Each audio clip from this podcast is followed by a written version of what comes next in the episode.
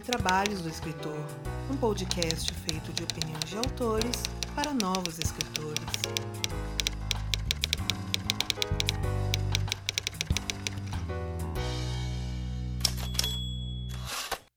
E muito do que toca este podcast vem diretamente das pessoas que nos apoiam, principalmente quem cito aqui, que nos apoiam a partir de 15 reais, começando por muito obrigado a Daniel de Paula Mendes, Ana Lúcia Merege, Diana Passi, Ian Fraser, Ricardo Balbino, Daniel Morini, Gabriela Jesus Moreira, Janito Feira Filho, Daniel Falador Rossi, Carolina Emiono Leal, Miguel Augusto, Júlia Viegas Álvares, Andressa Souza Skoll, Fábio Porto, Suzana Erbas, Tuan Omori, Lina Nunes Gomes e Duda Villanova, que está apoiando a partir deste mês. Muito obrigado aí, Duda, seja bem-vindo. E se assim como todas essas pessoas você quer contribuir para a continuidade dos trabalhos, para que a gente continue pagando as nossas continhas, faça sua parte através do link padrim.com.br barra 12 trabalhos ou pelo catarse.me barra 12 trabalhos ou também pelo Pix, estamos modernos, os 12 trabalhos, arroba gmail.com. E de quebra você ainda descobre qual que é o meu nome de verdade. Foi uma pergunta muito feita aqui pelo,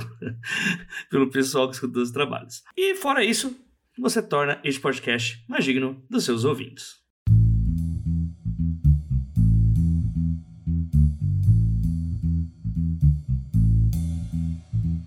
Bom dia, boa tarde, boa noite, senhoras, senhores e proletariado não binário. Estamos aí para mais um episódio aí do, dos Trabalhos do Escritor. Hoje a gente continua a fazer a nossa epopeia aí sobre a jornada mesmo de começar a ideia até a publicação, né?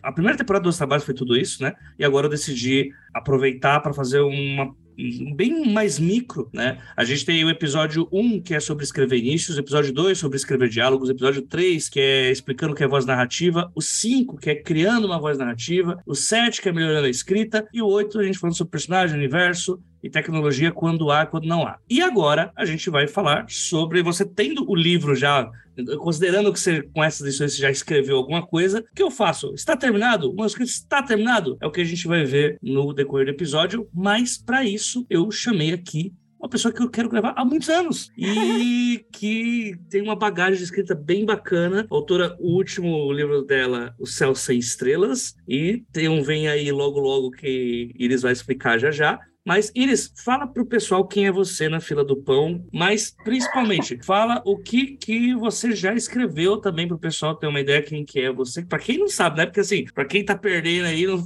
quem está em Marte, né, e não sabe quem é a Iris na fila do pão, Conta aí pro pessoal. Oi, pessoal, tudo bem? Eu sou a Iris Figueiredo. É um prazer estar aqui no podcast conversando com vocês, falando da coisa que eu mais amo, que é escrever. Mais amo depende, mas porque de vez em quando eu odeio, né? Mas, mas vamos lá. Eu sou a Iris Figueiredo, autora de Céu Sem Estrelas, que teve os direitos para o cinema comprados pela Hello Company. Eu sou também autora de vários outros livros que eu publiquei e comecei a escrever muito cedo. Então, meu primeiro livro eu escrevi aos 17 anos, eu publiquei aos 19, que foi o Dividindo Mel ele está fora de catálogo, graças a Deus. Brincadeira. eu gosto muito daquela história. E, e, como eu gosto muito das minhas histórias antigas, eu refiz, reescrevi os meus dois livros que vieram logo em seguida ao Dividindo Mel, meu segundo e meu terceiro livro. Transformei eles num só, que virou um passo de cada vez, que sai agora em novembro pela seguinte, o selo jovem da Companhia das Letras. Eu também sou autora de um conto em De Repente Adolescente e dos contos é, Rosa Gigante e Pisando em Nuvens, que estão disponíveis em e-book. Também participo participo da coletânea Cantigas no Escuro. Eu refiz uma canção, uma cantiga infantil é, em formato de história de terror e foi uma experiência muito divertida porque eu sou super medrosa, eu tenho muita dificuldade com essas coisas, mas ficou um, um, resultado muito legal e foi uma coisa que eu me arrisquei bastante. Mas eu tô aí escrevendo já faz 11 anos, esse ano fez 11 anos que eu publiquei o meu primeiro texto, então eu tô escrevendo há mais de 11 anos, porque eu escrevo desde os meus 17 anos, e eu sou apaixonada pela escrita, eu sou apaixonada por livro, é, escrevo profissionalmente, né, desde os 17 anos. É isso, vamos lá, bora falar sobre escrita, bora falar sobre reescrita, que é uma coisa que eu faço pra caramba e que eu acho que todo escritor deveria fazer também, porque para mim não existe uma história se você não reescreve ela várias vezes. Se você não acha que ela já tá boa depois de acabar de botar o ponto final, você tá errado. Volta lá de novo. E acho que para mim essa é a única regra máxima do escritor, que ele pode continuar escrevendo várias vezes. Mas é isso, bora lá que eu tenho muito para falar. É isso. A Iris acabou de comer todas as falas que eu ia colocar com interrogações no fim. Será que o livro fica pronto depois do primeiro manuscrito? Será que o livro está pronto assim depois da palavra fim? Uh, enfim, ela já respondeu tudo isso e a gente vai falar um pouco mais depois dos recados. A gente já vem.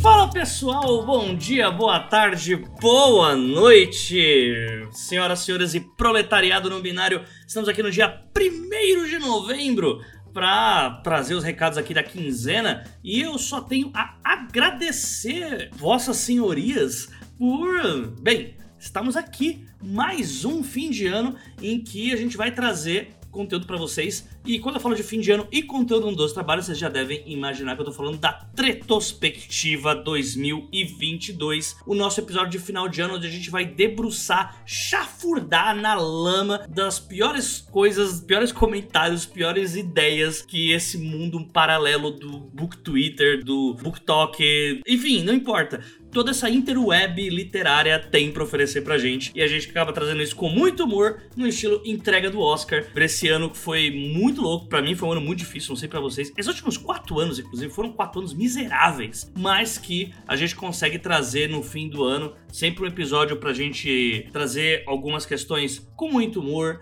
aí também sempre com o objetivo de trazer para o ouvinte aquilo que você vai enfrentar também sendo escritor e tal. Então, se você vê casos desse tipo pela rede social que você frequenta, uh, vê algum print muito meu Deus, de onde essa pessoa tirou essa ideia? Treta de pirataria, preço do livro, cara, manda pra gente, manda pra gente que a gente sempre traz essas pérolas aí e não vamos deixar de trazer agora. Gente, é o seguinte, vocês estão sentindo, a gente acordou menos fascista, né, hoje. Eu tô bastante feliz com o que tá rolando. Acabou de vir uma notícia, acabei de ver ela aqui na internet, que já está sendo cogitado para 2023 a gente ter alguns benefícios para preços de livro, veja só. Eu, eu, acabei de ver isso na internet, eu precisava dividir com todo mundo. A gente vai inclusive gravar um ex a questão sobre isso em breve. Ou seja, as coisas já estão mudando aí para nós que somos escritores e para nós que somos leitores também, acima de tudo, né? Então, é, acho que é um ótimo motivo para todos estarmos felizes. A gente tem muitos motivos para estar feliz, na verdade. Eu mal vejo a hora, depois de tantos eventos aí que a gente passou, né? Desde pandemia, desde os próprios eventos literários sofrendo censura, como rolou no Rio, uh, como rolou lá no Sul com a Luísa Gás, enfim. Eu só quero compartilhar com vocês que eu tô extremamente feliz, uh, ainda mais que, né, essa eleição ela deu um chutinho na cara do, do fascista Mor que tá no poder, né? É um início de luta, mas é um início também de uma luta agora com um pouco mais de sorriso no rosto e menos ódio no coração. Então eu quero dividir isso com vocês e saber que uh, muito do que a gente enfrentou juntos né? Nós somos todos sobreviventes aí dessa desgraça pelo qual passamos. Ufa! É algo que tava muito talado aqui pra dizer. Vamos lá, gente. Além da retrospectiva, além dessa notícia maravilhosa aí sobre empenho na hipótese do fim de taxações de livros e tudo mais, né? A gente tem aqui o nosso padrinho, o nosso catarse, nós somos produtores de conteúdo independente aqui, tanto com Dois Trabalhos quanto com Exa Questão. E, modéstia à parte, há quase oito anos a gente faz um trabalho muito foda para vocês. E por conta disso, eu acho que seria muito interessante se nós fôssemos apoiados né? Já que uh, patrocínio, essas coisas ultimamente têm ficado cada vez mais difícil, até por conta do, de como que o país está decaindo economicamente. Então, se você tem aquele pastel, aquele caldo de cana que você pode dar pra gente um mêsinho, 10, 15 reais, cara, padrim.com.br barra dos trabalhos, catarse.me barra dos trabalhos, nosso Pix, os dos trabalhos arroba gmail.com, os é artigo, o 12 é número e o trabalhos é trabalhos mesmo, mas contribua lá conosco, faça parte dessa equipe, eu vou dar uma repaginada esse fim de ano nas recompensas. Uh, eu entendo que tenha ficado um pouco ultrapassadas as recompensas dos trabalhos, principalmente pelos problemas que nós tivemos com a distribuição do feed prêmio. Isso foi, algo, foi o meu maior banho de água fria desse ano, mas Isso vai ser resolvido para breve. Eu até andei conversando com o Beber. O Beber me falou: Não, fala pro ouvinte, a culpa é minha disso daí. E, bem, eu vou acabar discordando disso, porque eu acho que deveria ter sido resolvido mais rápido, né? Mas, infelizmente, eu tô tendo que vir aqui pra só me retratar com você, ouvinte, ouvinte, a pessoa não binária proletária que escuta este podcast. Mas, por incrível que pareça, também a gente tem né, problemas de questão orçamentária mesmo,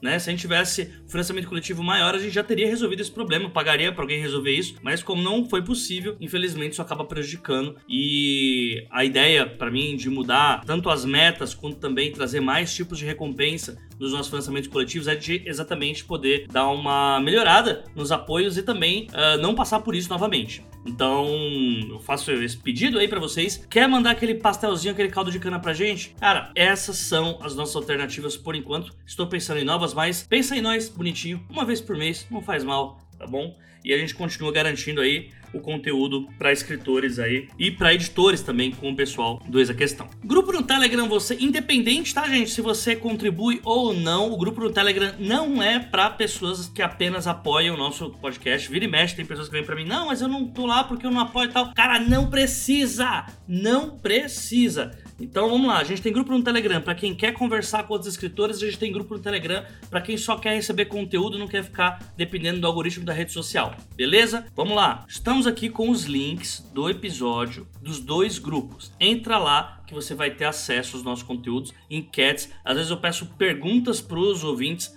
para o convidado que eu tô fazendo e isso é algo que eu vou manter cada vez mais. Então eu preciso uh, que vocês estejam lá, né? A gente já tem dois grupos que estão com bastante gente, mas eu também gostaria que, né, de reforçar isso porque eu já não aguento mais. O ouvinte chegando para mim, ah, eu até queria entrar no grupo, mas eu não contribuo. É de graça, gente, de graça. Não precisa pagar para estar no grupo do Telegram, ok? Então, recados dados. É, vamos ficar aí com o episódio com a Iris. Ficou muito legal. Quero agradecer todo mundo, todos nós, gente. Assim, é, é um bom momento para lembrar. Somos todos sobreviventes de quatro anos de uma tirania absurda. Nós sobrevivemos à pandemia, nós sobrevivemos à falta de eventos, nós sobrevivemos à truculência, nós sobrevivemos a muita coisa e nós estamos aqui, né? Nós fizemos parte da história, nós vimos a história. É horrível, né? Ser uma pessoa que está presenciando a história, mas nós fizemos isso. Com todo respeito, assim, eu, de minha parte, continuei é, produzindo conteúdo, vocês continuaram escutando e é muito bom, é muito bom é, saber que tanta gente escapou junto disso. Infelizmente, muitas pessoas não, não conseguiram. Eu acho que nós que ficamos, a gente tem que bater no peito com muito orgulho que nós sobrevivemos. Nós sobrevivemos e nós precisamos muito é, pensar nisso para si mesmo, porque se a gente sobreviveu a isso, gente, ó, pouca coisa que vai derrubar. Então, muito obrigado aí, porque foi difícil continuar produzindo conteúdo durante esses quatro anos. Todo dia é uma notícia desgraçada. E são vocês, ouvintes, que mesmo aqueles que não falam, mas que os númerozinhos aparecem ali para mim, que vocês estão escutando, que foi possível estar tá aqui produzindo esse conteúdo para vocês. E sabendo que eu não tô falando para ninguém, né? Eu simplesmente é, assim, tô muito satisfeito, tá? Tô realmente muito satisfeito por estar tá fazendo parte disso com todos vocês e espero que a gente continue aí por mais muito tempo. Tem muita coisa para acontecer ainda mas agora essas coisas podem acontecer com a gente tendo um sorriso no rosto. Muito obrigado para geral e fiquem aí com o episódio com a eles que tá muito bacana e que a gente vai acabar falando sobre muitas coisas que rolaram durante esses quatro anos para quem almeja escrever, para quem almeja né, se dar bem no mercado que cada vez está mais precarizado. Então, fiquem aí com o episódio, um abraço para todo mundo, um parabéns aí por sermos sobreviventes e bora lá pro episódio.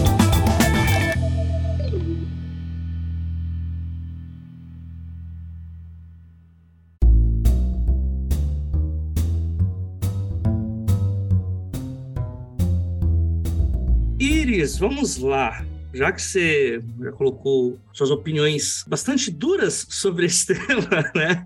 Eu vou ter que fazer um debate, chamar alguém aqui para falar que não, que dá para escrever um livro de primeira, para fazer um, aqueles debates no Porto dos Fundos, né? Chamamos aqui um doutor em, sei lá, alguma coisa X e esse influencer youtuber aqui que tem opiniões próprias. Mas vamos lá, Iris. Vamos considerar, né, que tudo isso que eu falei lá no início de que, ah, você aprende a escrever, aí você começa a escrever o início, aprende a escrever diálogo, aí vai desenvolver a voz narrativa. Nunca é assim que a gente começa, né? Eu tô dando um passo a passo que raramente, assim, né, escritores começam porque, enfim, é, é uma coisa, hum, como escrita é passado pra gente, ou você vai com a cara no livro e começa a escrever do nada e aprendendo com erro, você não, não começa nunca. Mas, tendo feito tudo isso, Chegamos na primeira vez na palavra fim. Começa a tocar a Queen de fundo, né? Começa a falar, pronto, vitória, finalmente consegui. Porque, assim, existe um poder na palavra fim, né? Você, uhum. Principalmente a primeira história, você fica muito tempo ali. Meu Deus, isso não vai acabar nunca, eu vou, eu vou desistir, isso não vai dar certo. A gente fica assim o tempo inteiro, na verdade.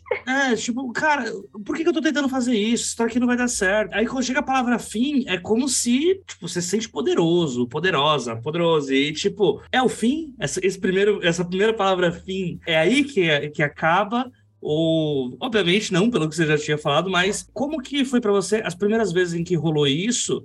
É, indo nesse, nessa questão de revisão mesmo, de refação da história. Então, eu chamo, eu acho que o fim, ele é o fim de um esqueleto é, é, o fim de um, de um ciclo da história, que é o primeiro ciclo em que ela é só sua. É o primeiro ciclo que o seu único leitor é você. Eu sei que tem gente que escreve pensando muito em quem vai ler, mas eu sempre digo, sem medo, que eu sou uma escritora egoísta. Eu não penso em ninguém enquanto eu estou escrevendo além de mim mesma. E eu acho que isso é muito bom, porque isso me impede de colocar certas barreiras que eu colocaria enquanto estivesse escrevendo, pensando muito no que o mercado vai achar, no que o leitor vai vai achar? Será que vão gostar disso, disso, daquilo? Que às vezes faz a gente ir por caminhos que não eram os caminhos que a história pedia, mas eram os caminhos que a gente achava que o mercado queria que a gente fizesse, uhum. ou que a gente uhum. achava que os leitores iam querer que a gente fizesse, e a gente perde um pouco o toque de ser um escritor que se permite. Eu acho que na escrita é um lugar da gente se permitir. E aí chega esse primeiro fim para mim, ele é o fim desse momento de permissão. Ele é o fim desse momento em que você se autoriza a transformar a sua escrita numa expressão daquilo que você está sentindo, daquilo que você precisa colocar para fora, daquilo que você acha que precisa ser dito. Então, eu acho que existe sim ali um fim, um primeiro fim, mas aí como eu disse, eu, Iris, nesse meu primeiro rascunho, estou muito preocupada comigo mesma. Não estou preocupada com o outro com todo respeito ao outro, com todo respeito ao meu leitor, porque eu amo meus leitores, mas é a partir do primeiro fim que eu vou pensar nele. Então, eu acho que esse fim existe, ele é muito simbólico, para mim é o mais simbólico de todos, porque significa que eu fui capaz de concatenar ideias e fazê-las fazerem sentido de alguma forma. E agora eu vou pegar essas ideias e reunir, organizar, ver o que dá para fazer com elas, o que, que eu descarto, o que funciona melhor. E eu acho que a gente não deve encarar esse. Eu acho que uma coisa que é muito boa da publicação independente digital hoje é que a gente tem muita facilidade de colocar o que a gente acabou de escrever na internet, conquistar novos leitores, ganhar dinheiro com nossa escrita, porque a gente não escreve para viver só de amor, a gente também precisa colocar comida na mesa, né? Uhum. Mas eu acho que uma coisa que é maléfica nesse sentido é que a gente perdeu uma das coisas que eu acho mais importantes na escrita, que é o tempo. A gente perdeu o tempo para pensar a nossa história. Muitas vezes eu vejo, não é nem que a história vai ficar ruim, pelo contrário, muitas vezes a história está excelente. Uhum. Só que eu penso assim, caraca, se essa história já ficou excelente assim, rápido, uhum. imagina quanto mais ela poderia atingir se a gente desse tempo. Claro que para toda regra tem exceção. Claro que eu acho que os benefícios são muito maiores do que os malefícios. Eu sou 100% a favor. Eu mesma já publiquei independente, mas eu acho que a gente precisa respeitar um pouco mais o tempo da história. Uhum. Não é purismo, não é nada disso. É porque quando a história se dá um tempo, quando você tem um tempo entre fechar a história e pensar nela, nem que seja tipo, por uma semana, entre um e outro, para você pegar e terminar e, e voltar a ela, a gente dá o nosso melhor. A gente vai ter uma história que vai ser muito maior do que aquilo que poderia. E às vezes, se a gente dá esse tempo, a gente conquista muito mais coisas com essa história. Ela vai atingir muito mais gente.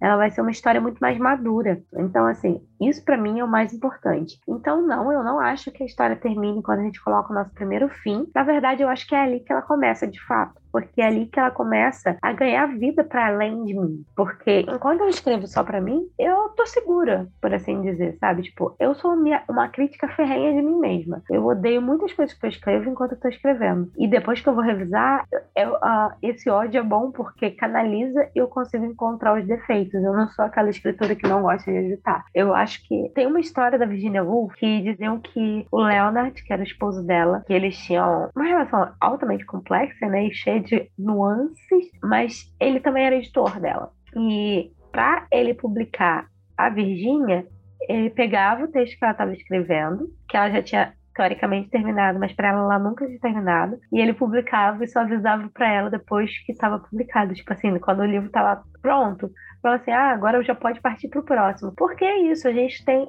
está sempre em constante edição. E eu acho que a gente não pode perder no horizonte isso. Esse horizonte de não é ficar preso na edição para sempre, porque se não tivesse ninguém ali que segurasse os textos dela, a gente nunca teria conhecido nenhum, porque para ela nunca estaria bom. Mas é também saber dosar esses dois extremos, né? Uhum, com certeza. não sei se eu respondi a sua pergunta. Não, respondeu, respondeu e até abriu espaço aí para mais umas 5, 6 perguntas.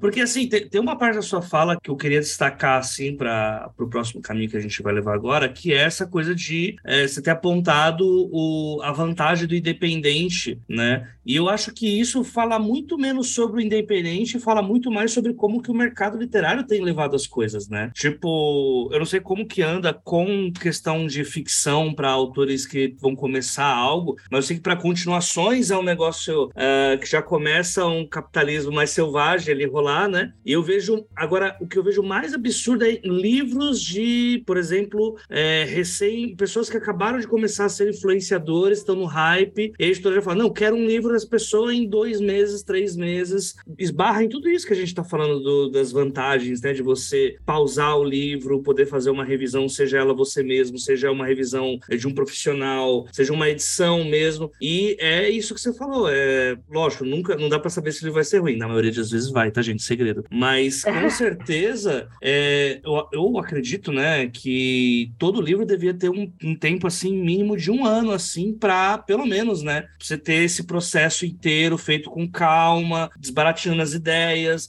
e que não é algo que a demanda de mercado quer, né? Ela quer ou que, uhum. se for um assunto determinado, que seja publicado o mais rápido possível para puxar o, o trend, né? Ou se for de uma pessoa influente que está estourando agora, que a gente aproveite logo antes que essa pessoa caia o hype dela, porque a internet é um negócio muito dinâmico, e é muito doido você pensar que o meio independente pode ser uma, uma saída disso, apesar de todas as, como que eu posso colocar, incertezas que tem no mercado independente, Sim. né? É preocupante. Eu até. acho que no independente você tem uma vantagem de que você pode controlar o seu tempo. Uhum que é uma coisa que muitas vezes na publicação tradicional você não tem, porque às vezes você vai ficar anos com o livro parado, e, ou às vezes você vai precisar de, responder demandas muito rápido. E no independente você pode controlar o seu tempo, você pode dar uma pausa no seu livro trabalhando agora, olhar para outro ir lá e deixar o outro marinando ali um tempo. E muitas vezes a gente não se vale disso, porque eu, eu entendo que a gente tem um problema que é financeiro, né? Todo mundo tem isso. Todo mundo tá precisando de grana. Todo mundo não. Tem gente que não, que não tá precisando de grana. Mas assim, a maioria das pessoas está precisando de dinheiro, a maioria das pessoas está precisando que aquilo dê algum retorno, porque se dedicar à escrita é algo muito custoso emocionalmente, fisicamente e principalmente financeiramente, porque para equilibrar prato você tem que fazer um monte de coisa ao mesmo tempo, sabe? Então eu acho que eu entendo a ânsia mas eu também peço para a gente pensar além dela, para a gente se dar esse luxo. E eu sei que eu uso a palavra luxo porque eu sei que tempo é um luxo. E mas aí esse luxo é um luxo que pode ser permitido independente, uhum. que muitas vezes é, eu felizmente tenho a sorte assim da editora topar meus tempos, que nem sempre eu vou conseguir entregar. Eu já falei, eu não sou uma autora que vai lançar um livro por ano e eu não quero ser. E eu admiro quem consegue, mas eu não quero ser porque eu sei que eu não consigo. Se eu me forçar a fazer isso, eu vou entregar algo que para mim não vai funcionar, que vai estar tá ruim, que vai estar tá abaixo do que eu posso dar, porque a minha escrita é muito lenta, ela precisa de espaço para crescer e se abrir,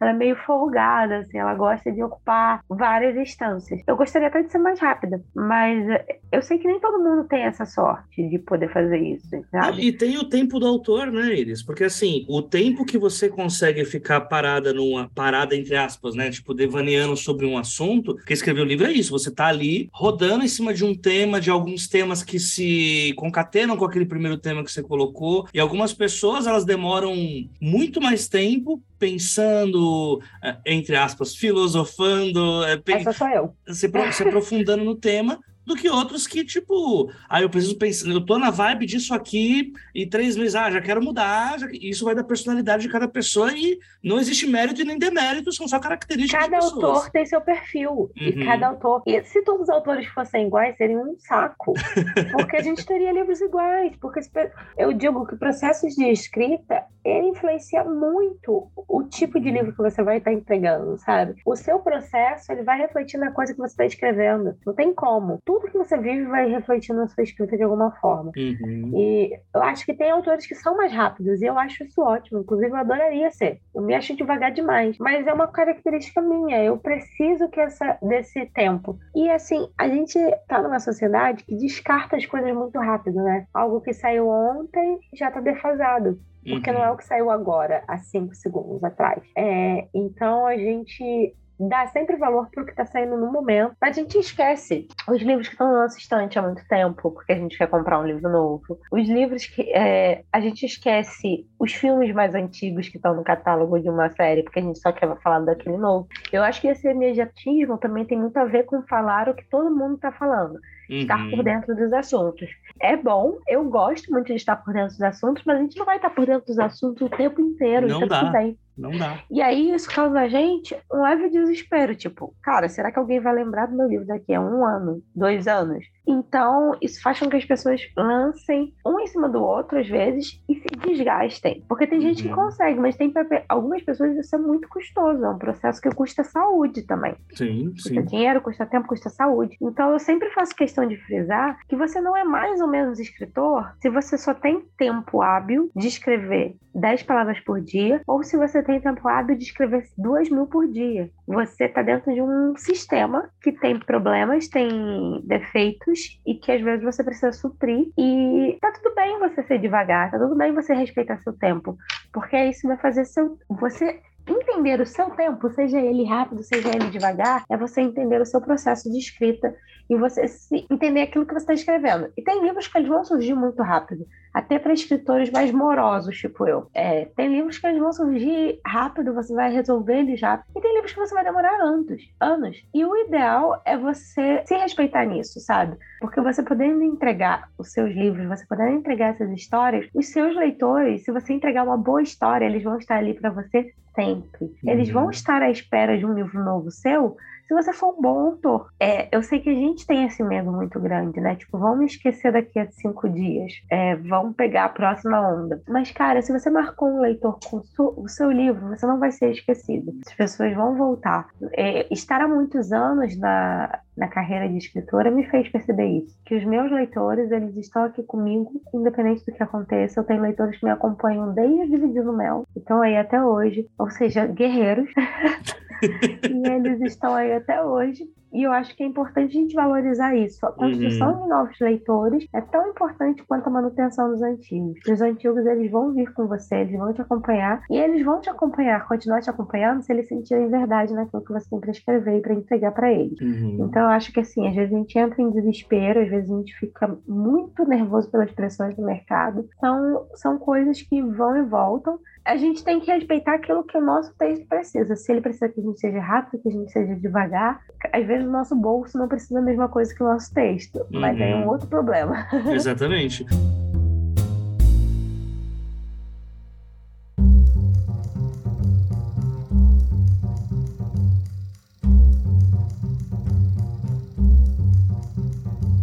Eu nem esperava que o episódio fosse ir para essa linha, porque é um tema que ele custa muito pra gente que escreve, que é lidar com. Que assim. É Vamos lá, né? Nossa, vai botar política em tudo. É, gente, assim, acontece, né? É, é, política está em tudo. E cai muito nessa lógica de. Eu não sei se dá pra gente falar que é quase um convite ao trabalho insalubre, é, quase uma uberização da escrita, né? Mas essa coisa de o resultado disso ser o escritor se culpar por algo que não é um problema dele, né? Porque é.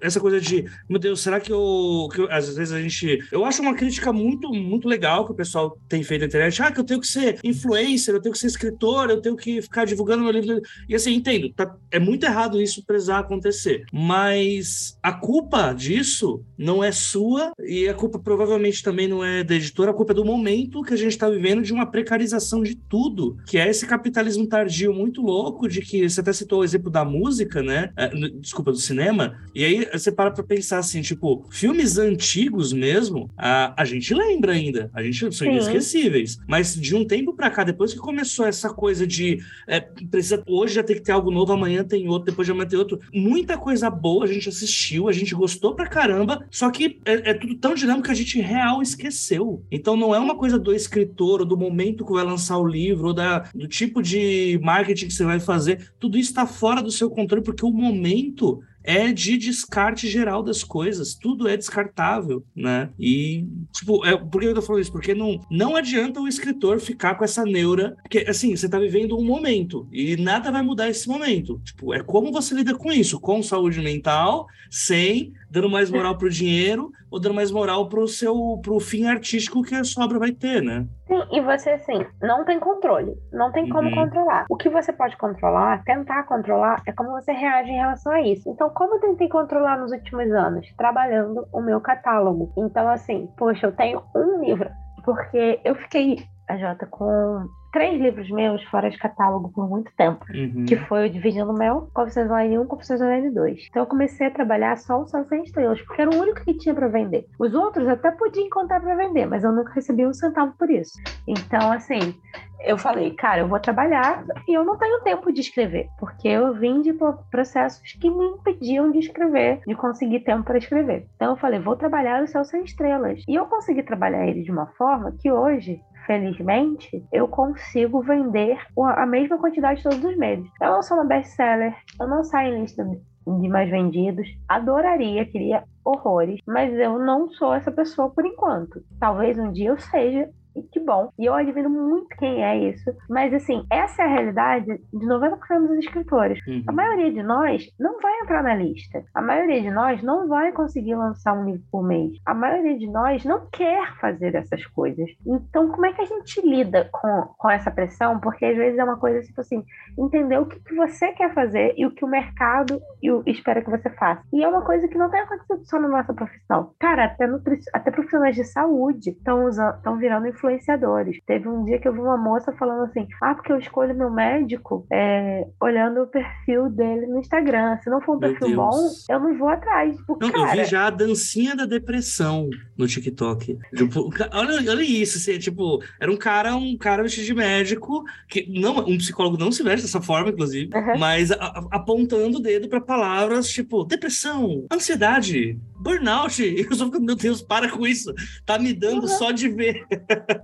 E isso não é uma culpa dos profissionais, é uma culpa total do momento que a gente Exato, vive, exatamente. que é extremamente precário. Então, como é que a gente, como é que eu vou encontrar forças para lidar com essa precariedade? O que que eu tenho de poder por assim dizer, poder entre muitas aspas, porque a gente não tem poder nenhum. Eu acho que é mais um no que eu me agarro para não ser engolido por isso, né? Para não ser engolido.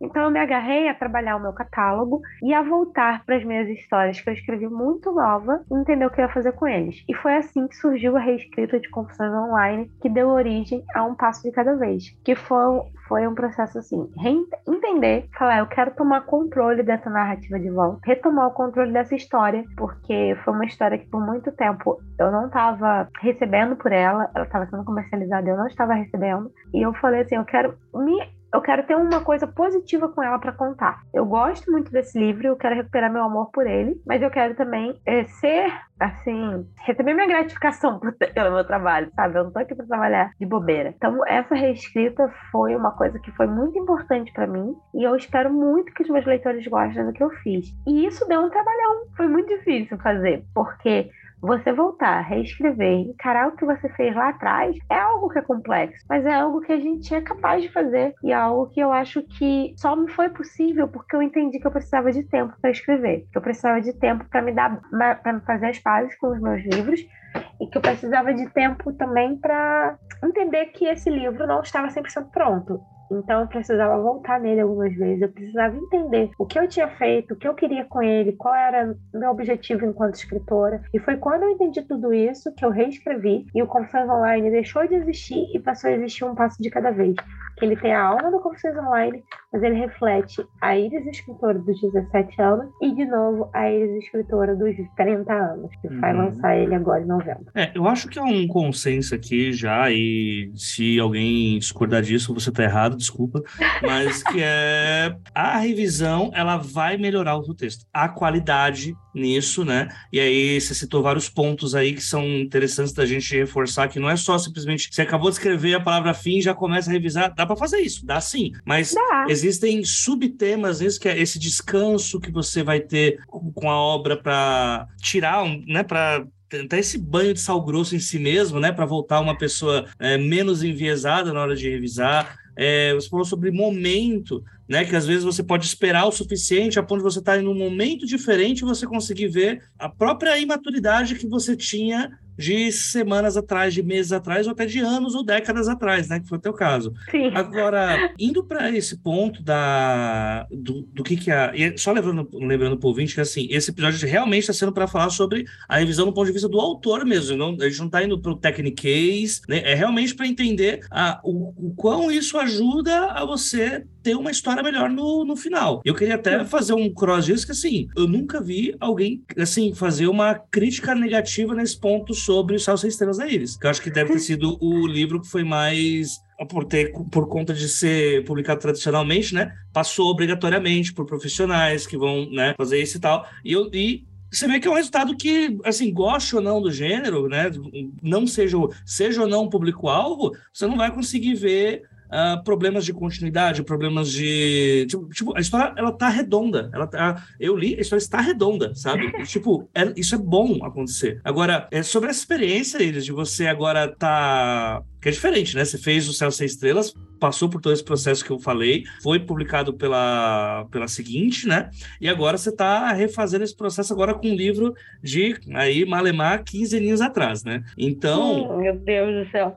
Assim, é, além de você juntar dois livros em um, né? Conta um pouco pra gente desse processo que você começou a falar alguma coisa sobre, em off a gente falou muito mais, mas conta um pouco de, dessas mudanças que você encontrou da, da Iris lá, saindo da, da escola, né, saindo do ensino médio, e agora já com uma mentalidade bem mais madura, né, é, sobre as coisas que você encontrou lá e até, assim, sobre problemas e coisas boas que você encontrou ali que foram, foram reaproveitados ou não agora. Cara, para mim o que mais foi falando cara, né? Eu falo cara com todo mundo. Não, tá tudo bem. Quem nasceu no tá, Rio de Janeiro. Tá tudo bem.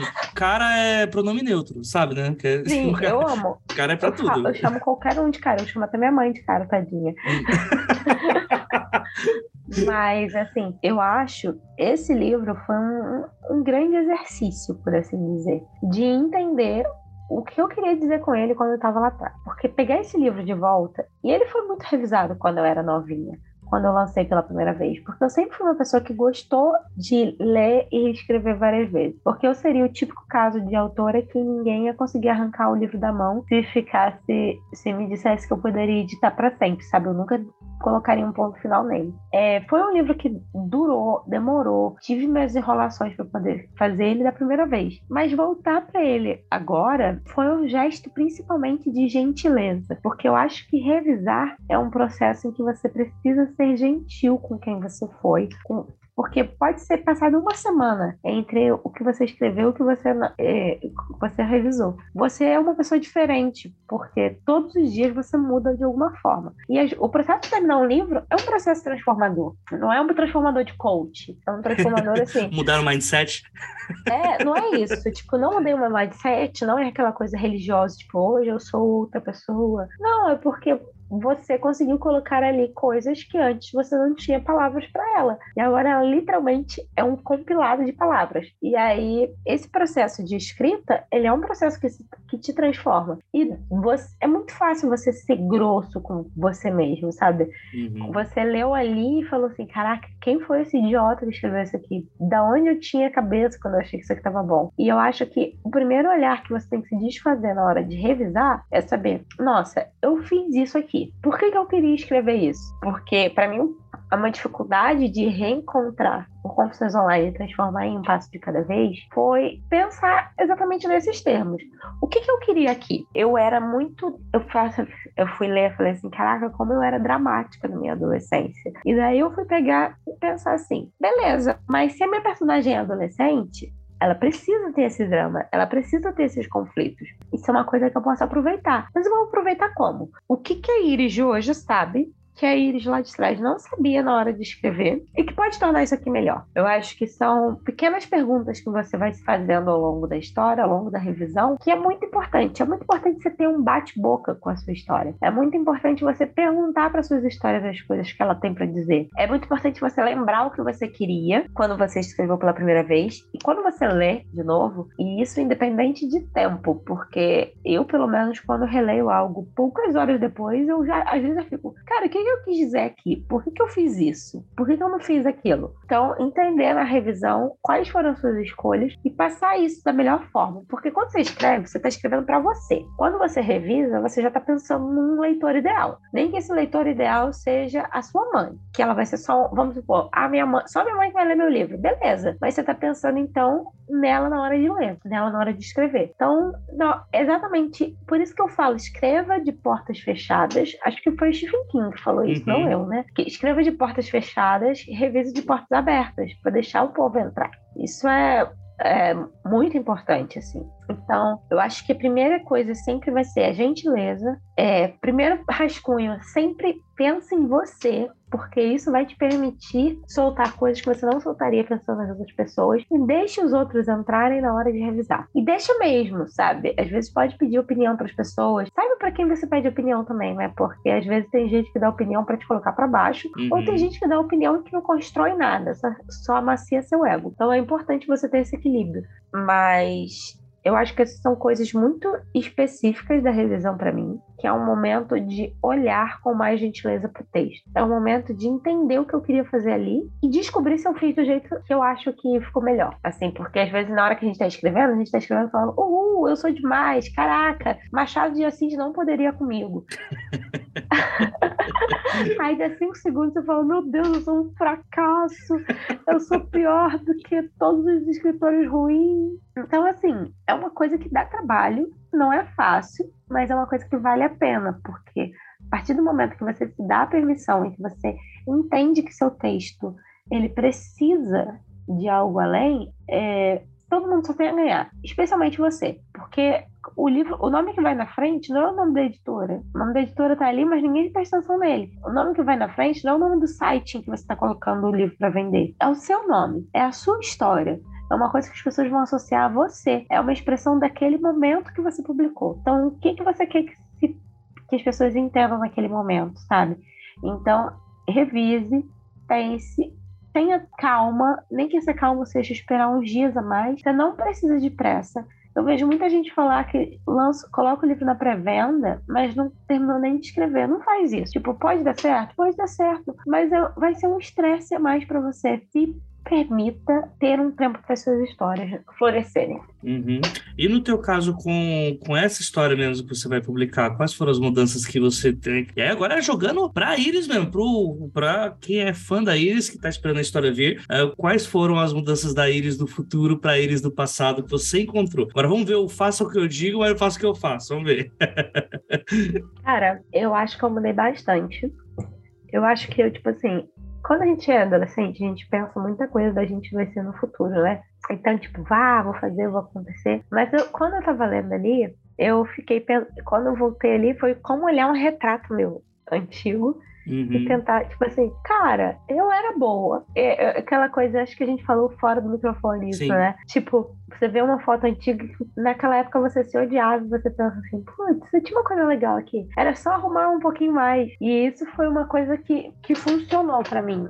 Entender que era só me ajeitar um pouquinho mais, era só ajeitar um pouquinho mais o meu texto, era só permitir que ele tivesse mais espaço para existir e que eu respeitasse a minha voz. Então eu acho que essa, essa coisa de olhar para o meu texto dessa forma foi muito bom. E foi muito bom entender também que estava tudo bem mexer no texto. Eu tinha um grande problema. Eu acho que o problema da Iris de hoje maior olhando para esse texto, não era nem muito o que eu tinha escrito. Era muito mais o que, que os meus leitores vão pensar quando eles pegarem esse livro que eu publiquei lá atrás e pouca gente leu. Tipo assim, comparado ao Céu Sem Estrelas, é praticamente ninguém leu esse livro lá atrás. Porque o Céu Sem Estrelas ele atingiu uma proporção que eu não imaginava. Mas eu ficava assim, eu tô desrespeitando meu leitor. Você não tá desrespeitando ninguém, porque sua história tá ali, ela tá acontecendo, ela tá acontecendo do jeito que você queria que acontecesse. E agora é um outro livro. O outro outro, a outra história ainda vai existir lá. Ela ainda vai existir nas bibliotecas, ela ainda vai existir nos lugares, mas para mim foi aceitar que tava tudo bem eu mexer nesse texto. Tava tudo bem eu fazer com ele as coisas que eu queria, que eu achava que eram mais inteligentes para narrativa hoje em dia. E descobrir que eu precisava fazer isso foi um grande processo, porque no início eu queria só mudar uma vírgula de lugar, eu queria ajeitar algumas escolhas de palavra, mas aí depois eu entendi que eu precisava entrar com a mão na massa para eu fazer jus para mim e para fazer jus para a pessoa lá de trás, que não tinha as ferramentas que eram necessárias para escrever esse livro. Então, eu acho que é, muitas vezes a gente precisa deixar as nossas crenças irem embora. A gente precisa confiar no nosso sentimento em relação à história.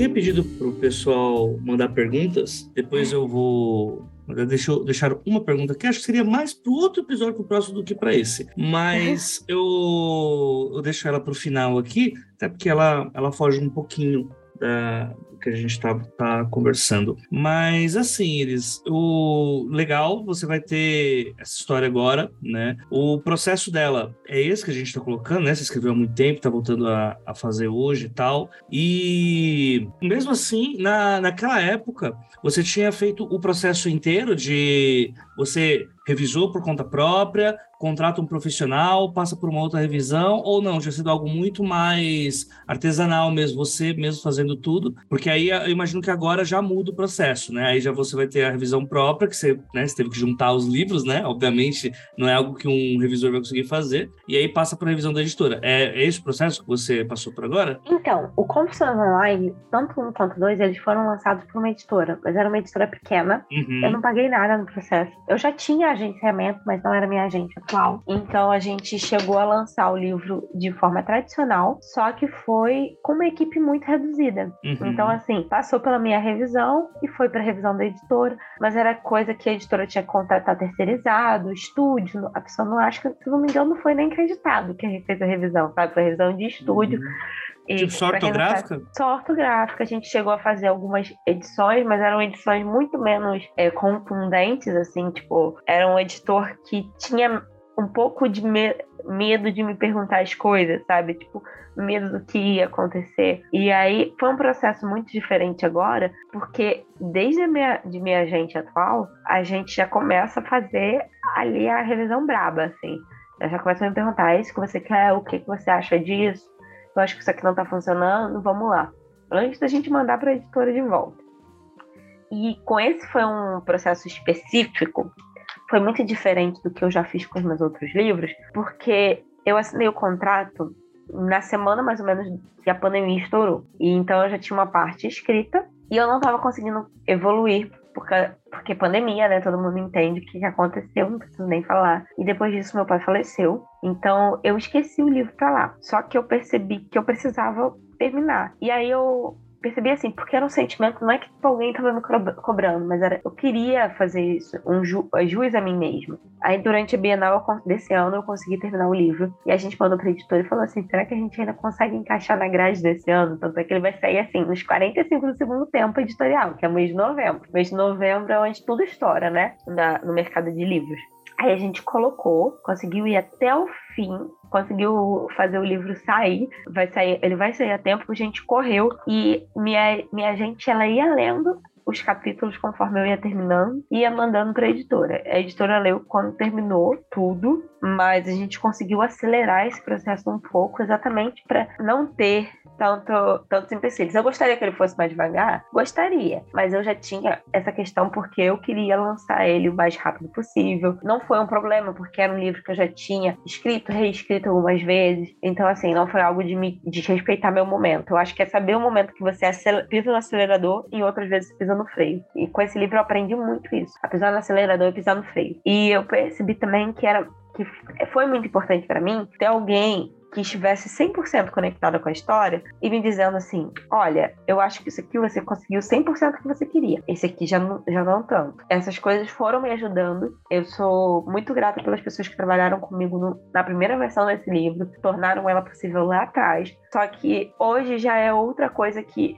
a história estava me demandando, que a minha vida estava me demandando e que a minha produção como escritora estava pedindo. Então eu acho que eu consegui entrar num equilíbrio entre as duas coisas. Eu consegui fazer um livro que, que fosse sincero comigo mesma, fosse uma boa história, sabe? Eu, eu tenho muito. Eu, eu sou muito feliz com esse livro. Eu gosto muito de como ele ficou. Tipo, de verdade, eu acho que.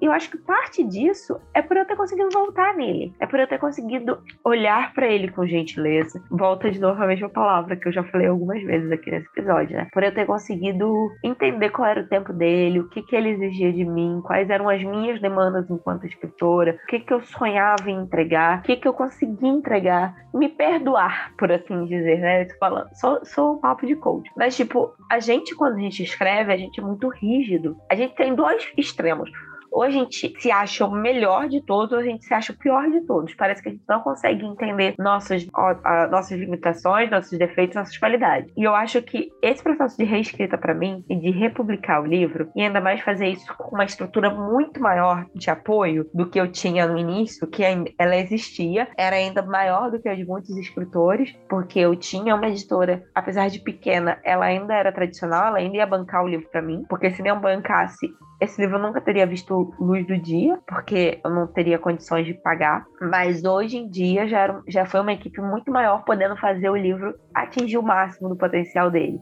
Eu acho que entender que a publicação, a escrita é um trabalho individual, mas a publicação é um trabalho em conjunto. Ela não é só seu. E ela foi um trabalho em conjunto quando tinha, sei lá, cinco pessoas envolvidas e hoje tem, sei lá, uma equipe de 20, 30, 40 pessoas envolvidas. Todo dia eu recebo e-mail de um monte de gente de setores diferentes. A gente tem que falar com é, colégio, com a parte de educação da editora, falar com a parte de divulgação, com a editorial, com o comercial, com isso, com aquilo, mas ainda assim, é que é muito diferente você publicar numa editora pequena, porque na editora pequena está concentrada em duas, três pessoas toda, toda a sua comunicação, sabe? Uhum. E é, essa estrutura muda o amparo que você tem, mas também muda é, as suas percepções sobre o que, que você vai fazer com aquilo. E eu acho que foi muito bom ter as duas experiências. E eu, hoje em dia prefiro trabalhar. Eu acho que todo escritor, né, se pudesse escolher, preferiria trabalhar com uma equipe maior, com pessoas que pudessem ajudar a fazer o máximo uhum. pelo livro. Porque, cara, um escritor sozinho não dá conta do mundo. Eu vejo meus colegas que às vezes têm amparo de uma editora maior por trás, etc., que estão se matando para conseguirem divulgar o próprio livro, coisas assim, que muitas vezes a pessoa não consegue fazer. Não dá. É, é uma questão de tempo até a pessoa estourar, é isso. Tipo, não,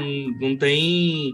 E aí deixa de ser a coisa de. que o ideal até a parte que eu mais defendo aqui, apesar de eu saber que tem várias questões em agenciamento e tal, quem que pode ser agenciado e tal, mas quanto mais funções você tira do escritor para que ele só escreva, melhor na equação sempre, né? Sim, com certeza. É, essa é uma coisa que eu faço com com minha agência literária, que para mim é o melhor de tudo, é que eu posso me dedicar mais à escrita. Porque eu tenho um emprego formal, além do meu emprego de escritora, sabe? Eu tenho um emprego formal, eu faço frila, eu escrevo, ou seja, e aí depois tem um momento para cuidar da família, tipo assim, ajudar minha mãe, etc. A gente tem muita coisa para fazer, todo mundo tem muita coisa para fazer. Uhum. E, e aí eu, falta tempo para eu me dedicar a escrever o tempo inteiro. Falta condição material, condição física de fazer isso o tempo todo. É por isso que eu acho que é importante a gente entender quais são as estruturas, como a gente está conseguindo trabalhar, o que a gente tem conseguido fazer, onde está a nossa capacidade, e entender que você não é mais nem menos escritor por ter determinadas coisas que os outros não vão conseguir ter. Com certeza. Porque muitas vezes parece que todo mundo quer que você esteja em todas as redes sociais, todo mundo quer que você produza todos os tipos de conteúdo possível. Sorrindo. Cara, sorrindo e fazendo tudo o tempo todo. E não é assim que funciona. Você não vai conseguir fazer isso. Você pode até fazer, mas a que custo, sabe? Não Uhum. falo nem de custo financeiro, que é muito alto. Porque eu sei que muita gente que conseguiu estourar é porque, felizmente, tinha condições materiais de fazer Sim. aquilo dar certo. Tinha condições materiais de largar o emprego por um tempo, tinha condições materiais de in- investir em brinde, investir em ação, investir em publicidade, etc coisa que muita gente não tem. Então a gente tem que fazer nossa, tomar nossas decisões nesse nesse campo, entender na quais são, realidade, né? Não na exceção. né? não na exceção. E muitas vezes a gente está vendo, está olhando as ex- exceções, e às vezes a gente acha que as pessoas, que aquelas exceções são regras, e a gente acha que essas ex- exceções que a gente pensa que são regras, que eles também tiveram um caminho muito simples no pela frente. E muita gente que eu conheço é, só não fala na internet sobre o que, que- sobre quais são os os perrengues dela pelas costas, Uhum. sabe? Então, para de se medir pela régua do outro, porque você não sabe o que, que o outro tá tendo, quais são as, outras, as coisas que uma pessoa tem e você não tem como fazer, que estão fora do seu alcance. É, eu sei que é muito difícil, porque é muito frustrante no geral, assim. Você pensa, pô, essa pessoa conseguiu tal coisa, por que, que eu não consigo fazer desse jeito? Eu queria tanto. E não é só um caso que a gente muitas vezes fala, ai, fulano é invejoso. Não é inveja. É só um desejo de dar o seu melhor pelo que você Uhum. faz. Mas, assim, entender quais são seus limites enquanto escritor e respeitar isso. E trabalhar isso como se fosse sua força, sabe? Porque a sua força tá no que você é único, no que, no que só você, como escritor, vai conseguir fazer. Porque a escrita é uma das poucas coisas que elas estão muito baseadas na pessoa, no indivíduo que tá fazendo. A escrita carrega o seu nome o tempo inteiro. O livro ele carrega seu nome o tempo inteiro. Então as pessoas quando elas estão comprando seu livro, elas estão comprando sua história, mas elas também estão comprando você em algum nível, sabe? Elas estão comprando parte do seu tempo, elas estão comprando parte dos seus pensamentos, parte das suas palavras. Então, o que você pode oferecer para essas pessoas? O que você pode oferecer nessas histórias? E eu cheguei à conclusão de que a maioria dos leitores acha legal algumas firulas, acha legal coisas a mais, mas não é isso que vai prender o leitor. O que vai Uhum. agarrar seu leitor e o que vai fazer ele continuar com você depois de 10 anos é o quanto ele achou aquele livro bom. Uhum. E por isso que você tem que trabalhar seu texto. O seu texto é o seu cartão de visitas. O seu texto que é o principal, que é o que vai fazer diferença. Uhum, massa, massa demais. Muito bom mesmo. Assim, eu só quero deixar claro esse convite que eu não, eu não quis que esse episódio fosse muito técnico, até porque eu sei de onde que a Iris vem, né? no caso, quem é a agente da Iris, então eu sei que, ah, por exemplo, né, se eu fosse falar, ah, vamos falar sobre leitura crítica, leitura... o que Tassi faz basicamente é isso já, dia a dia, né? Inclusive, beijo, Tassi, né? E então é meio que isso, assim, mas é, até agora levando para a pergunta que a ouvinte tinha feito, não sei se você já fez esse processo, Iris, mas a ouvinte aqui, a. Peraí. É, Carolina Leal. Perguntou: quantas leituras críticas um texto normalmente passa antes de poder ser considerado finalizado? Que aí já é uma, uma outra coisa, né? Já, tipo, que a gente tá mais indo no foco da, da parte de revisão, né? Autoral e tal, a revisão ortográfica mesmo, mas também tem a leitura crítica que entra, né? E aí, como eu disse, processo. a, a Iris, como ela tá num processo já com uma equipe grande, isso praticamente já tá no dia a dia, né? Você não paga uma leitura crítica personalizada, porque você tendo pessoas que já estão muito por dentro da história que você está escrevendo e tem como objetivo fazer aquilo virar um produto, a leitura normal das pessoas já acaba sendo uma leitura crítica, basicamente, se for para simplificar, né? Sim. É assim, porque quando o meu livro sai de mim, ele já vai para as mãos da minha gente. Uhum. Então, quando tá se lê o livro, já tá lendo com a ideia crítica, com a ideia de falar, ah, isso aqui tá bom, isso aqui tá ruim. E agora, tá, tá muito chique. Então tem o Jackson junto trabalhando, sabe? O Jackson aí, cuida dos eventos. E tem a Gi trabalhando. E a Gi cuida da parte de marketing da- do- das histórias. Ela ajuda a gente a prospectar essas histórias. Ela, é, aí tem, tem ali um RP e tem uma pessoa cuidando dessa parte. Acho muito chique isso. Tem uma equipe toda. Então essas pessoas também, elas estão lendo, elas vão me passar retorno. São retor é, vão, vão me dizer o que, que elas acharam. Viu? Valorizando a língua portuguesa. Eu cortei a palavra feedback. Retorno é bem melhor que feedback. Retorno é bem melhor. Elas vão me dizer o que elas acharam do livro, elas vão me dizer como. Então isso já entra como uma leitura crítica, sabe? Porque vão me, vão me apontar onde precisa ser consertado. Mas eu acho que assim, não existe um número fixo de leituras críticas. Eu não sei se você vai concordar comigo ou não. Ah, inclusive, vou até, perdão, Iris, fazer esse corte, mas fica até para a gente no final do ano, a gente sempre tem a retrospectiva, né? Que a gente faz uma, um compilado de todas as loucuras que aconteceram no Book Twitter, né? E num tom não bad vibe, a gente descarta todas as que são bad vibe, então normalmente não temos categoria J.K. Rowling, né? Mas a Ainda gente bem. na última, o, o é que vai para esse ano, que eu me confundo, né? Que tem, o pessoal tinha muito, alguns prints de pessoas falando: ah, já fiz seis leituras de sensibilidade, já fiz quatro leituras sensíveis na minha história e ela ainda não está pronta. E acho que vai muito nisso que você vai colocar agora, né? Que é tipo, não, não faça isso, tá ligado? Tipo, Não tem limite, sabe? Tipo, não tem limite, porque eu acho que a gente vai achar problema na história. Essa é uma coisa muito importante da gente pensar. Você vai achar problema na história quantas pessoas forem ler, porque cada leitor é um indivíduo muito único. Então você nunca vai abraçar todos os seus leitores, você nunca vai agradar todo mundo. Eu acho que muitas vezes as pessoas consideram leitura crítica como deixar o texto impecável uhum. para quem for ler depois.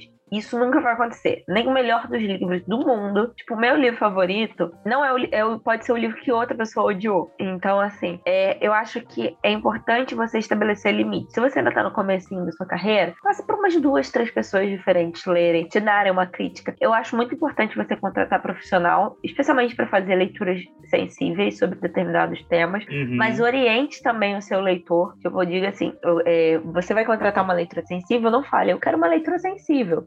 Beleza, e eu isso, sabe? Leitura sensível de quê? É, quem você tá procurando. sobre qual o tema que você não domina, que você falou aqui, e que você quer um outro ponto de vista. E orienta, porque isso é um, um briefing que muitos dos leitores sensíveis não recebem e que deveriam receber. É tipo, eu quero, vamos supor, eu tenho um livro de ficção com o assassinato de uma mulher. E envolve ele, te- eu tenho um tema de fundo que envolve misoginia, que envolve machismo, blá blá. Não adianta eu contratar um homem negro para fazer essa leitura. Uhum. Com, com, ele pode fazer a leitura crítica, que é outro tipo de leitura, que é uma leitura mais voltada para a estrutura do texto, é uma leitura mais voltada sobre coisas que você deixou passar, é uma leitura mais voltada sobre, tipo assim, ah, tem um furo, um erro de continuidade na página tal. Eu não me, é, eu não me senti convencido com esse personagem, ficou faltando alguma coisa. Mas a leitura de sensibilidade, ela vai chegar, vai ter que ser de uma pessoa que vai chegar e vai saber esse ponto, esse ponto, esse ponto aqui não estão condizentes com a realidade. Esses pontos aqui, eles precisam ser melhorados por motivo X, Y, Z. É, Uhum. você precisa explicar mais, ou você pode excluir essa, essa explicação, é, esses termos, que são coisas que grupos diferentes não vão entender, entendeu? Então, assim, quando você vai fazer leitura de sensibilidade é uma coisa, leitura crítica é outra. E você não precisa contratar os profissionais que você contrataria para leitura de sensibilidade só para fazer leitura de sensibilidade. Eles podem fazer leitura crítica também, se eles têm. Normalmente esse- fazem, inclusive, né?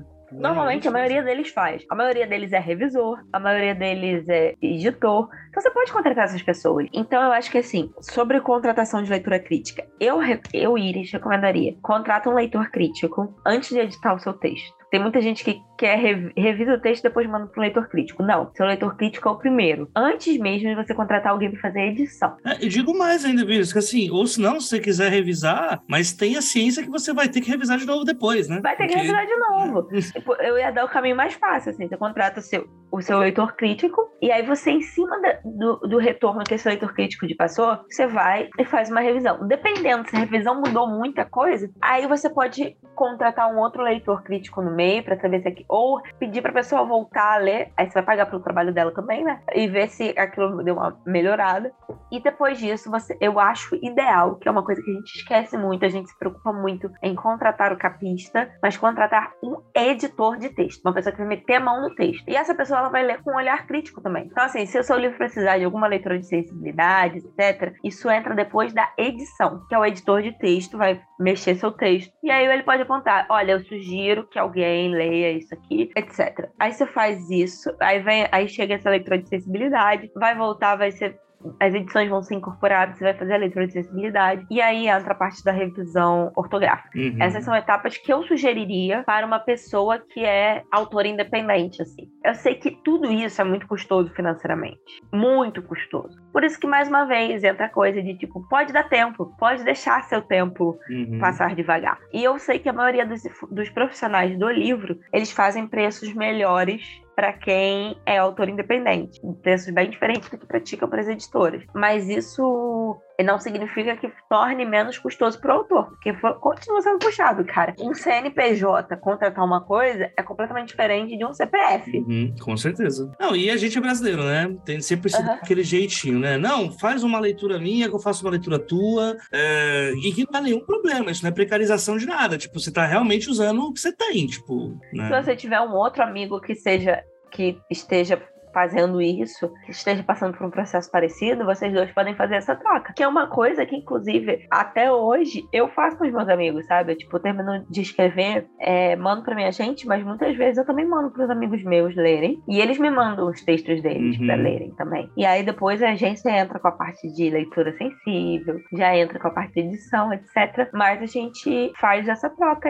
entre nós, que é uma coisa muito legal, porque é uma pessoa que ela também vai estar esperando que você traga uma crítica ao livro livro dela. Que ela também vai estar esperando receber de você uma leitura que aponte o que pode melhorar é o que tá bom, tá ótimo, que tá excelente, que você não mexe. Então é isso, essa troca que o AJ sugeriu, para mim é perfeita. Uhum, até porque, se for pensar que todo livro você gasta 4, 5 mil do próprio bolso só para as revisões, aí não sai nada, gente. Não, não, não é, assim, nada, assim, não é assim que funciona. Não é assim que funciona. Dependendo do berço, né? Porque tem gente uhum. que pode fazer isso. Tem gente que pode. É, eu não poderia. Eu fiz muito desde o meu primeiro livro, sempre trocando com os meus amigos. É, já tive histórias que eu paguei para outras pessoas fazerem. Eu tenho trabalhos que a gente sempre faz questão de contratar os profissionais, exatamente por serem coisas muito específicas. Mas essa parte da leitura crítica, se é para você publicar de forma independente, você não tem grana para botar no bolso, faz uma troca com seus amigos, faz uma troca com seus amigos escritores. E daí, nesse, nesse ponto, aí você pode mandar para quantas pessoas você conseguir.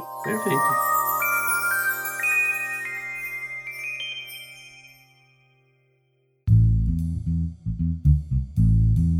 Iris, amei o papo. Amei. Para mim, podia ficar mais umas três horas conversando, fazer aqueles mesa cash louco, só que aí precisaria de uma mesa com pãezinhos, uh, docinhos. Ai, aí, comida, eu, eu sou a favor.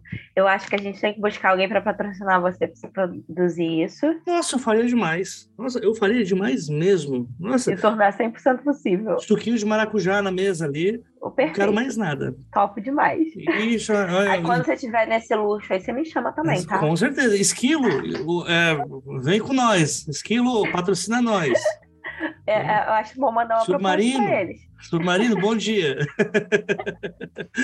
Mas, Mas é, é isso. isso. cara. Eu acho que, é, que a gente tem que se pensar sempre que a revisão é um processo muito importante, uhum. que o primeiro rascunho respeite você enquanto escritor, para depois dali você pensa no seu leitor. E quando você pensar no seu leitor, existem muitas possibilidades. Tipo, eu não tenho dinheiro. Ninguém, quase ninguém tem, gente. É pouquíssima gente que tem grana para manter certas, certas avaliações, certas análises. Então, dá seus pulos no quesito de procurar outras pessoas que estejam passando pelo mesmo que você e que possam te ajudar, que possam fazer essa troca com você, que é um intercâmbio muito favorável e que a maioria dos escritores faz um com o outro, faz essas leituras de parceria. Tipo, eu leio o seu, você lê o meu. É, busque fazer amizade com escritores nas suas redes sociais, não só os escritores que estão bombando no momento, porque eu vejo muita gente falando assim: ah, eu tenho que fazer amizade com o escritor, e eu não consegui falar com fulano, e o fulano, sei lá, é Thalita Rebouças, sabe? Então, e até tipo, dica, né? Uma coisa que Eduardo Spor me falou isso lá na primeira temporada do podcast. A gente sabe qual que é o olhar que estão tendo pra gente. Se estão ouvindo falar com a gente porque quer um escritor parceiro e tal, para trocar ideia e trocar conhecimento, ou se é realmente oportunismo, né? Não, só tá vindo aqui porque tá vendo que eu tô vendendo pra caramba e é possível não, ver, sim, dá pra ver. Não, é possível ver e é uma coisa que, assim, é, a, além disso tudo, eu sempre falo, eu continuo com contato com, e troca, fazendo trocas de ideias, de coisas, com escritores que começaram a escrever e publicar na mesma época que eu. Então, você começar, você ter essa rede de apoio de pessoas que estão há muito tempo com você na mesma carreira é muito importante. Eu estou sempre acrescentando gente nova, eu estou sempre me aproximando de pessoas novas, eu estou sempre juntando com autores novos, autores já antigos, etc. Mas a galera que começou na mesma época que você, é sempre muito importante você ter uma, esse grupo de pessoas. Todos eles são importantes, mas eu acho que um dos mais, os que vão ser um, seu, um dos seus pilares ali, é o pessoal que está na mesma que você, ao mesmo tempo nessa caminhada. Porque ela, ele vai ver, ao longo desses anos, as mesmas coisas que você viu, uhum. da, do ponto de vista que você está vendo, mais ou menos. E é muito legal você ter alguém para se apoiar nesse sentido. Eu, eu acho muito bom fazer amizade com outros escritores que estão, mais ou menos, no mesmo. passando pelos mesmos conflitos que você está passando naquele momento. Uhum. Porque isso ajuda muito. Vocês se ajudam sabe? Vocês criam um laço totalmente diferente que vai por anos. Eu tenho amizades aí, tipo, que a gente começou na mesma época. Por exemplo, Bárbara Moraes. A gente começou mais ou menos a publicar na mesma época. Estamos amigas até hoje. A gente divide e compartilha as nossas coisas de escrita até hoje. E enquanto isso, eu tenho amigos que foram começar a publicar mais tarde, como a Solane. Ela escreve desde muito nova. A gente se conheceu já, eu já tinha lançado Céu Sem Estrelas, quando eu conheci a Sol, e hoje a Sol é autora de Reticências, que saiu pela Audi, mas ela também passou por esse processo de ser uma autora independente, depois publicar contos e ir para uma editora grande. Então, assim, cara, vai formando sua rede de apoio, vai se juntando a outros escritores, mas vai com interesse, não em colocar essa pessoa como se fosse o seu contato, mas vai com interesse genuíno na amizade, vai com interesse genuíno em crescer junto com aquela pessoa e em segurar mão dela quando ela precisar de você também. É isso. Essa relação de parceria é incrível. É isso. É isso. Você resumiu boa parte do que é o, o mercado do jeito que é, que é hoje, né? Que é, é o verdadeiro. Ninguém pode soltar a mão de ninguém mesmo, porque senão lascou todo mundo. Então a gente está lascado. Exatamente. Então, Iris, novamente, obrigado mesmo. Eu vou pedir para você fazer seu jabá, você falar o que, que o seu vem aí agora com sinopse, com tudo. Eu estou muito satisfeito com o papo, espero que o convite também esteja. E no próximo a gente vai, aí eu vou trazer um profissional para a gente falar de detalhe, mesmo falar de técnica louco, mas eu acho, eu já tive episódio sobre isso, sobre parte mais técnica e tal, mas eu acho que nada troca essa essa coisa de você saber do próprio escritor o quanto que esse processo que é tão muitas vezes jogado de lado, de ah, não, é só uma burocracia. Não, isso é importante pra caramba. Pra mim, isso é uma parte da escrita. Sim, não, e é importante para você não só tecnicamente, mas como é importante para o seu eu interno ali, pra, é importante para sua moral como autor, para você né? Tipo, é, é, importante em tantos e tantos níveis que acho que a gente precisa falar muito mais sobre isso ainda e dar mais importância, né? Para essa coisa de dar um tempo a si mesmo, né? Tipo, acho que é importante. Mas enfim, Iris, faz seu jabá, fala aí quando que vai ser o lançamento, quando que vai estar tá rodando o Brasil aí lançando, porque sim, Iris estará rodando o Brasil, imagino eu, né? Se não ah, tiver. Se não tiver, ó, companhia, pelo amor de Deus, viu? Pelo amor de Deus. Mas enfim, Fala, Iris, qual que é? Eu espero rodar o Brasil, meu sonho. Eventos literários podem me convidar, eu adoro participar de eventos literários, gente, eu gosto de falar, como vocês perceberam. Mas o, o mais um passo de cada vez sai agora em novembro pela editora seguinte. E ele conta a história da Mariana. A Mariana é uma adolescente que ela tá no último ano do ensino médio. E os amigos dela do colégio viraram as costas para ela depois de uma fofoca que foi espalhada sobre ela. Ela nunca conseguiu ter força suficiente para desmentir essa história. Então ela resolve começar a fazer vídeos na internet para falar sobre a única coisa que ela gosta de fato, que é a banda dela, favorita dela, que é o Tempest. E ela faz esses vídeos, ela começa a interagir nas redes sociais com outras pessoas que são fãs dessa banda. E ela começa a fazer sucesso na internet por causa disso. E aí ela consegue se expressar e sentir mais quem ela é, ao mesmo tempo que ela tá ali tentando navegar nessas ondas turbulentas do fim do ensino médio. E ele é um livro muito gostosinho que eu fiquei muito feliz de escrever e de publicar. Ele sai em novembro pela seguinte e eu espero que vocês amem ler assim como eu amei escrever. Maravilhoso, maravilhoso. Enfim, estarei, estarei lá do lançamento aqui em São Paulo. Provavelmente vai ter. Estarei lá. E apareçam lá, pessoal. Apareçam lá, porque a Iris é esse mesmo amorzinho aí pessoalmente. Inclusive, acho que mais pessoalmente do que online, inclusive. Eu tenho muita dificuldade de lidar com as redes sociais, especialmente depois da pós-pandemia. Eu fiquei muito surtada pra, com rede social, assim. Quem não tá surtada é porque não entendeu nada, né? Não entendeu nada, de fato. e aí, eu, eu gosto muito de ver gente, de falar com gente presencialmente, sabe? Eu sinto que foi uma saudade que eu tive muito grande nesse período de poder estar tá abraçando pessoas, estar tá co contando para as pessoas o que estava acontecendo, conversar com elas sobre o meu livro olho no olho. Então, gente, se vocês forem me ver pessoalmente, dá aquele abraço e bora bater papo, porque eu sou, eu realmente me acho mais legal pessoalmente. é isso então, gente. Até a próxima quinzena e bora lá.